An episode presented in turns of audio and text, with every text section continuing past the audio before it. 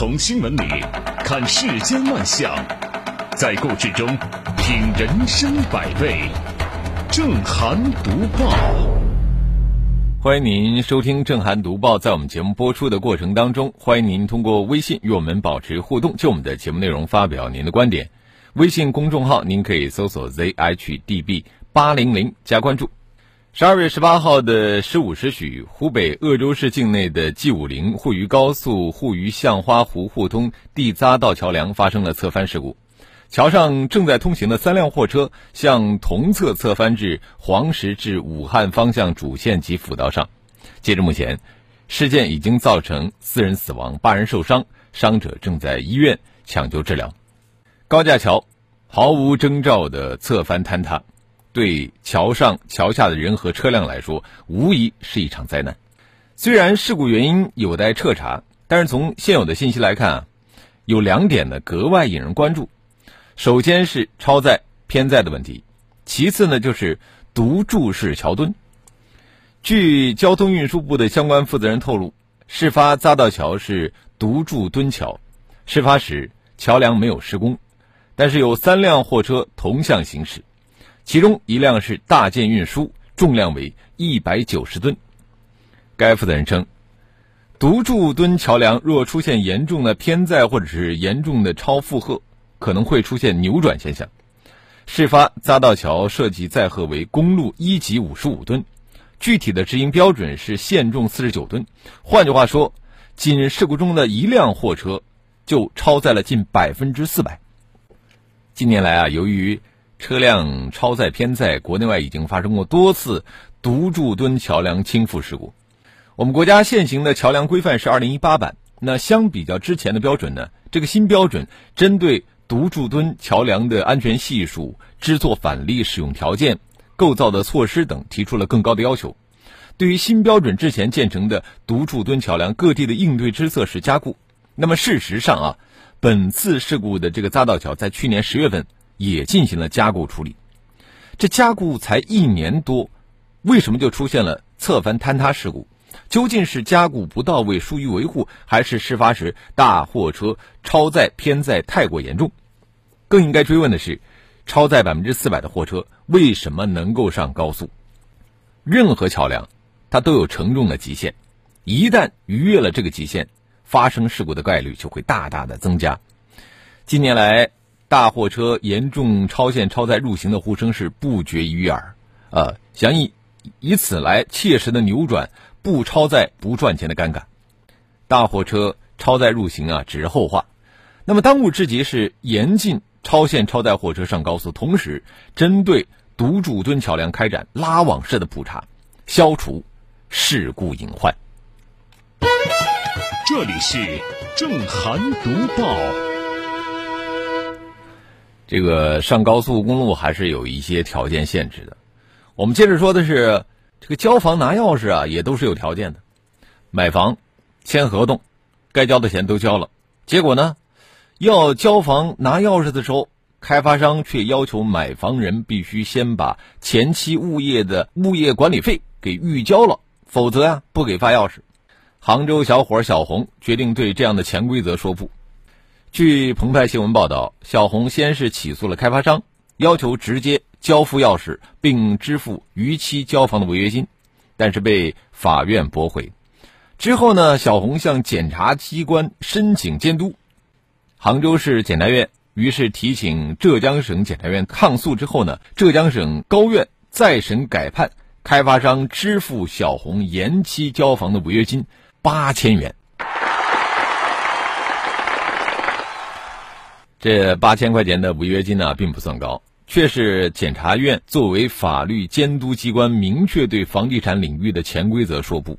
这也是浙江省人民检察院、省高级人民法院对开发商的违约行为在法律上作出的负面评价。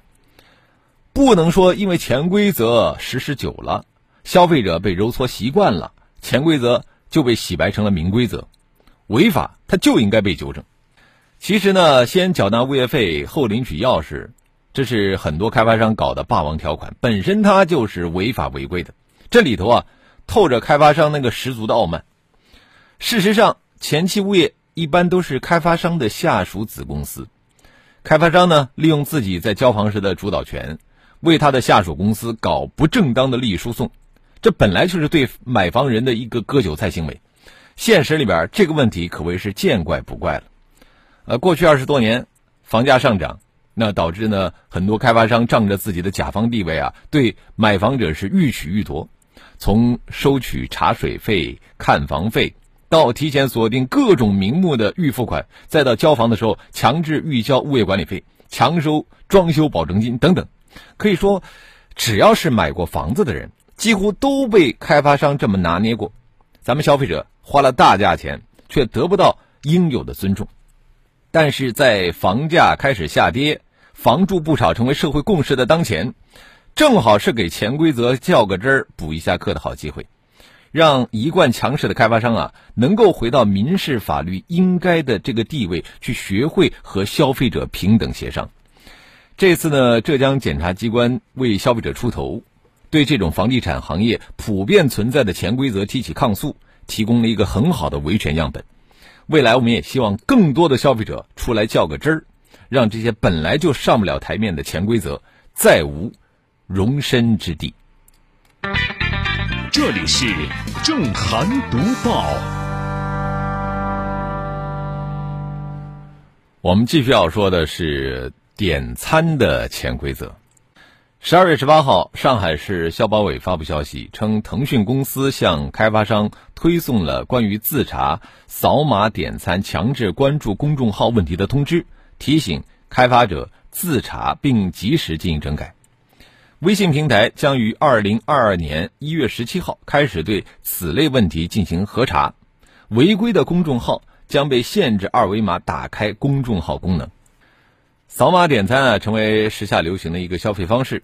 不过呢，不少商家在推出扫码点餐的时候，往往会要求消费者先关注公众号才可以点餐，这引发了很多消费者的吐槽。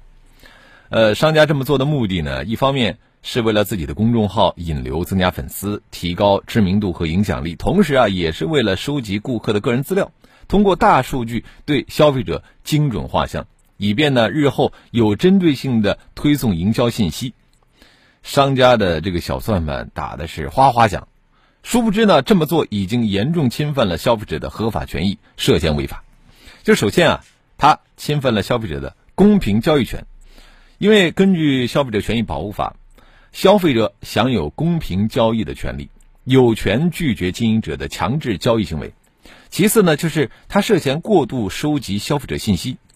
我们的《消费者权益保护法》第二十九条明文规定，经营者收集、使用消费者个人信息，应当遵循合法、正当、必要的原则，明示收集、使用信息的目的、方式和范围，并经消费者同意。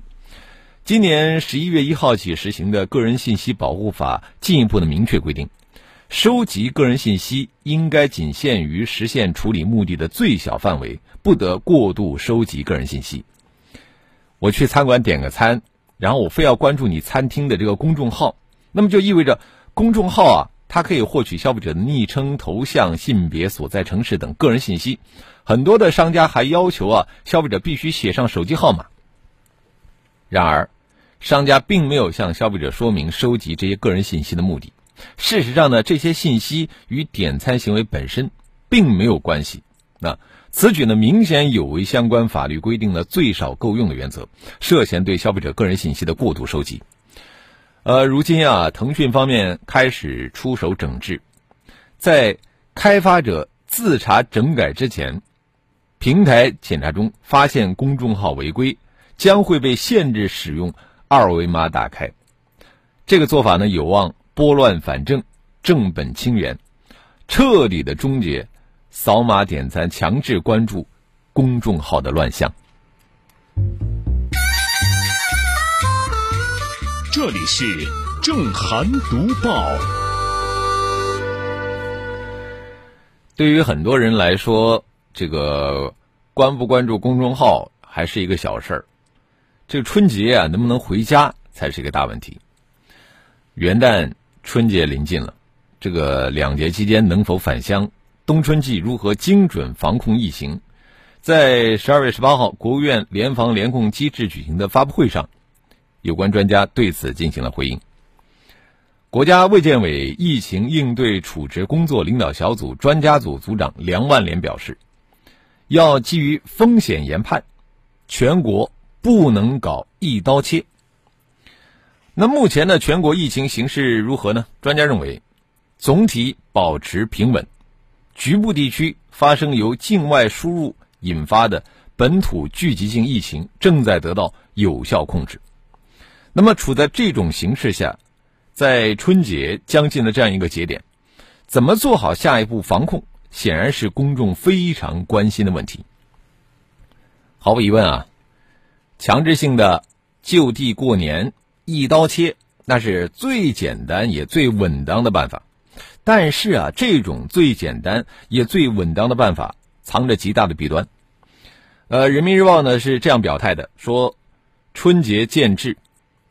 疫情防控一头连着平安健康，一头连着万家团圆，如何平衡两者关系，考验各地的治理智慧。其实啊，春节的流动还关系着另外一层，就是春节团聚的不仅仅是过年的重要传统，也是节日经济的源泉之一。不知道有多少商家满心巴望着借助春节的商机弥补一下一年的损失，希望在这个经济上呢。打一个翻身仗，那么我们国家目前对疫情传播的抵抗力如何？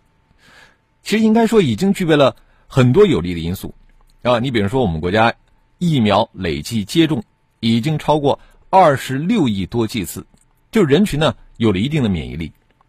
现在发生的病例呢，基本上都和境外有关，本土基本上没有传染源存在。那就只要把这个外防输入进一步的做好做实，总体上是安全的。而从呢公共卫生的角度来看，通过这两年的疫情防控，公众的健康素养在明显提高，良好的健康生活方式和行为已经逐渐养成。另外，自疫情发生以来，相关部门采取了严格的防范措施，可以认为啊，我国目前对疫情传播具有一定的抵抗力。那么在这个时候。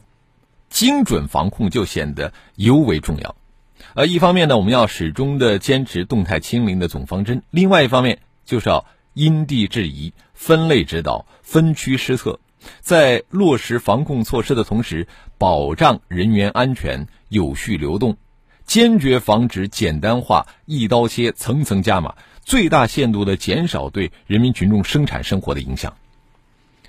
而作为自己健康。第一责任人的个人来说，我觉得无论我们是就地过年，还是外出或者是返乡，我们都要严格的遵守所在区域的防控政策，做好我们的个人防护，包括佩戴口罩、勤洗手、不扎堆儿、不聚集，保持良好的卫生习惯和健康的生活方式，积极的接种新冠疫苗，做到应接尽接。这里是正涵读报。呃，在我们的微信平台上，苏源说：“呃，这一百九十吨就应该他吗？四台五十吨重的车一起走，是不是也会这样？”嗯，范贝宁他说：“这个。”桥梁单吨设计明显还是有一点问题的，这个超载往往百密一疏，肯定有漏网之鱼。但是如果说双吨设计的话，即便是超载，可能也不会直接导致桥梁侧翻。好，我们广告之后马上回来。阳光打在你的脸上，温暖留在我们心里。新闻会过时，声音转瞬即逝，甚至信任也会偶尔消弭。只有真实真诚。才把我们的心灵联系到一起。评论不空谈，执着不偏激，理性不麻木，脆弱不沉沦。日子在交织着泪水和欢笑中匆匆流逝，日子也在交织着担忧和希望中匆匆走来。正涵读报。好，欢迎回来，这里是 FM 一零四无锡经济广播正在直播的正涵读报，我们来继续看微信平台啊。陈杰他说了：“郑涵你好，湖北高速压垮高架桥的单位是我一个客户的单位承运的。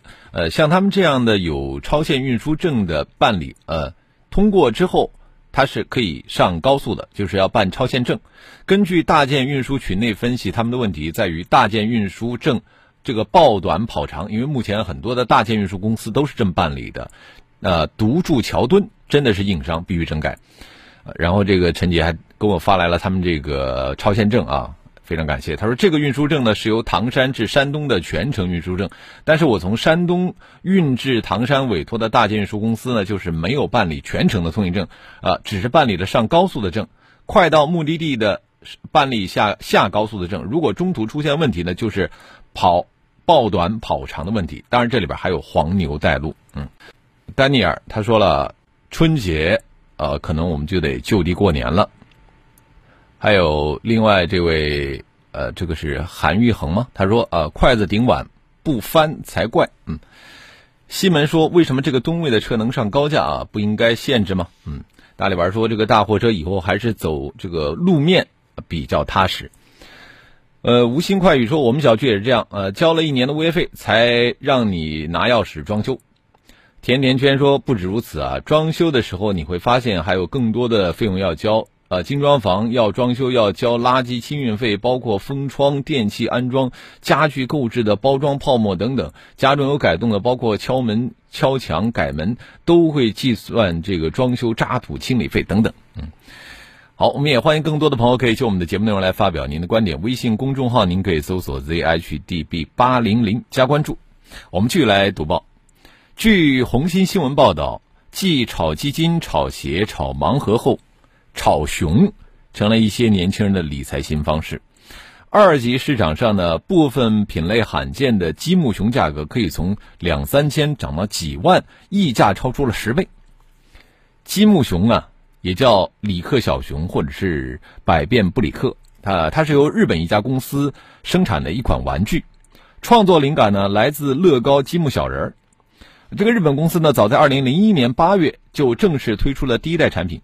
一直到最近两年，这个积木熊在中国火到出圈，成了年轻人的消费新宠。二零二一年上半年，在某购物平台上，一些积木熊的发售价从几万到十几万元不等。呃，部分年轻人如此喜欢积木熊，呃，是因为呢，它不只是一个简单用来娱乐的玩具，艺术家的独特设计为积木熊附加了独特的价值。加之品牌发行限量款的这个经营策略呢，增加了稀缺性，使它在 IP 价值之外啊，还具有收藏、娱乐和情感传递的价值。所以说呢，积木熊被赋予了比物质本身拥有更高价值的精神内涵，而部分年轻人追捧它，实际上也是在为自己的圈层文化买单。我们说到当代年轻人，啊，当下流行一个词叫 Z 时代，啊，一般是指1995年到2009年间出生的这一代人。他们一出生啊，就和网络信息时代无缝对接，他们从小就接触网络，所以呢，也被叫做网生代、互联网世代啊、二次元世代啊、数媒土著等等。就这群年轻人，他们追求个性和自我表达，在生活、消费、工作、学习等方面的观念和自己的父辈产生了巨大的差异。作为从小就开始享受中国发展和改革红利的年轻人。